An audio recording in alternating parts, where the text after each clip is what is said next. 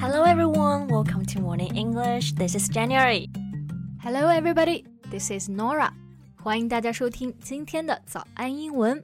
Nora, have you listened to Taylor Swift's new album? 泰勒发新专辑了吗？诶，我怎么感觉他上一张专辑还没有发多久呢？是的，她最近又发了一个 surprise album called Folklore, which is her eighth studio album. surprise album? Yes, 因为她空降了这张新专辑，so Taylor dropped this album with only 17 hours notice. 哇哦，那你是不是很幸福呀？作为一个美美粉，是的，美粉太幸福了。那今天呢，我们就来聊一聊各种音乐的类型。 That's right, all different kinds of music. 在节目的开始，给大家送一个福利，今天给大家限量送出十个我们早安英文王牌会员课程的七天免费体验权限，两千多节早安英文会员课程以及每天一场的中外教直播课，通通可以无限畅听。体验链接放在我们本期节目的 show notes 里面了，请大家自行领取，先到先得。 So, what's the name of Taylor's new album again? Folklore 意思就是民间传说。嗯，让我猜猜啊，Is it country music? Hmm, no, she changed her music style long time ago. And now it's pretty much folk music. folk music，那就是民谣啦。他们的配乐啊，大部分都是以吉他为主，所以听起来会非常的小清新。You Yeah. know, I like the folk music by Bob Dylan。 Bob Dylan, 嗯哼， yeah, very classic. 是的，那 folk music 它还有另外一层意思，除了我们刚刚说的民谣，它还可以指民间音乐，也就是民乐。So it's also called traditional folk music. 对，一般就是指民族的一些传统的歌曲。 Yeah, music that originates in traditional culture. 那我们中国的民乐是不是就可以叫做 Chinese folk music？ Right, or just simply Chinese traditional music. 对，不过 Taylor 的这张新专辑《Folklore》，我觉得不能算是纯 folk music。I think it's more of an indie folk style kind of album。 All right, so indie folk 那就是独立民谣。对，indie，I N D I E。is a short form of independence or independent，就是独立嘛。对，那顾名思义呢，就是指的独立制作的一个过程。 Yeah, so indie folk combines the acoustic guitar melodies of traditional folk music with contemporary instruments. 所以呢，这里面既会有传统民乐的一些旋律，也会有现代的乐器。对，那比如说，最近在国内的很火的一个综艺啊，《乐队的夏天》，那里面呢就有一个乐队叫做五条人，他们也算是 indie folk。You know, I really like them.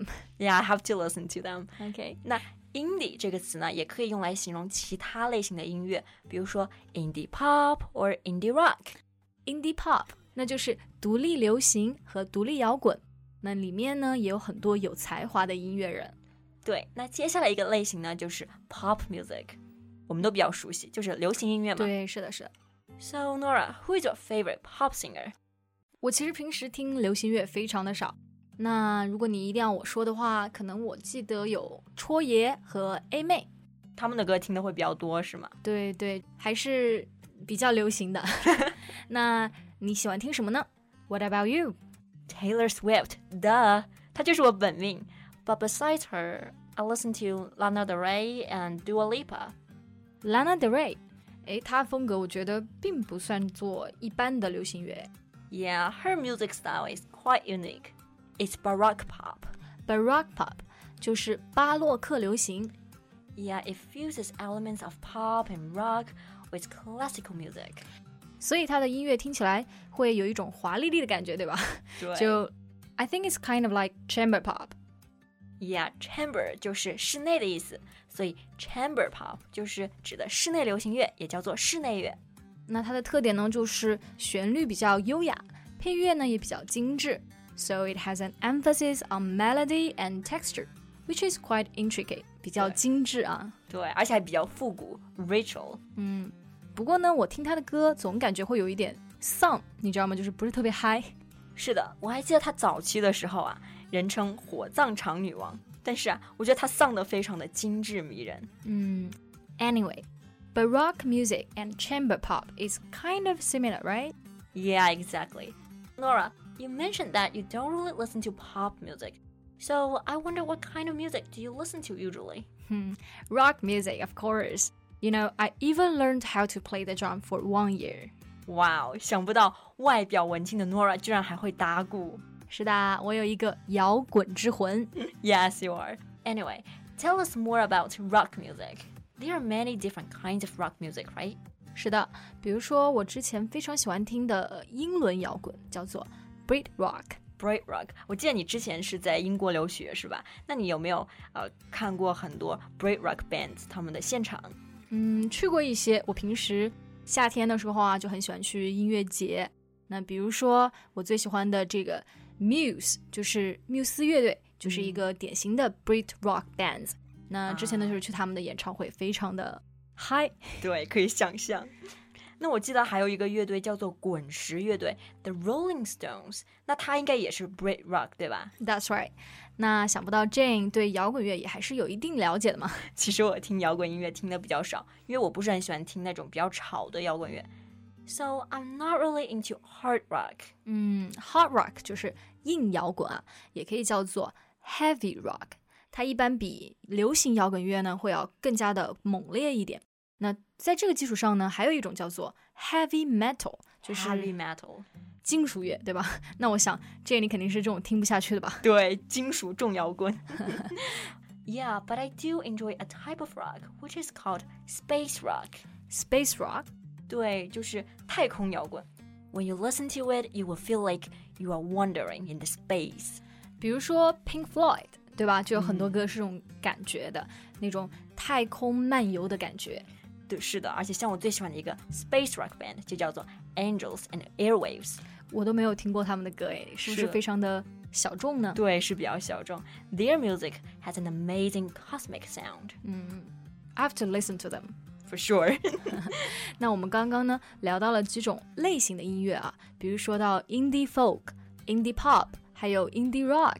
那这些呢相对来说都比较小众，其实呢通常都有一个大类叫做 alternatives。对，alternative 它就有选择、代替的意思。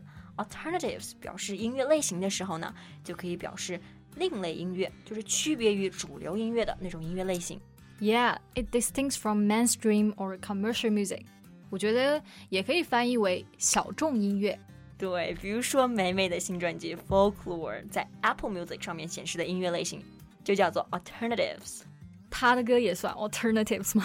我怎么感觉一点也不小众呢？因为他把小众也唱成了大众呀。 行吧，你说的对。那 One of my favorite band Radiohead 叫做电台司令啊，It's also an alternative rock band。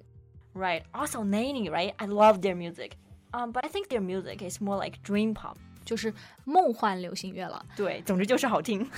那我们今天呢，就聊到了很多音乐的类别。是的，感觉我们也安利了很多乐队， 那其实主要还是你安利的吧？你也安利了不少，好不 好？ 好吧，大家都安利了。So what type of music do you enjoy most？欢迎在评论区给我们留言哦。对，有好听的歌手或者乐队，也欢迎留言向我们推荐哦。 That's all for today's podcast. This is Nora. Thanks for listening. This is January. See you next time. Bye. Bye.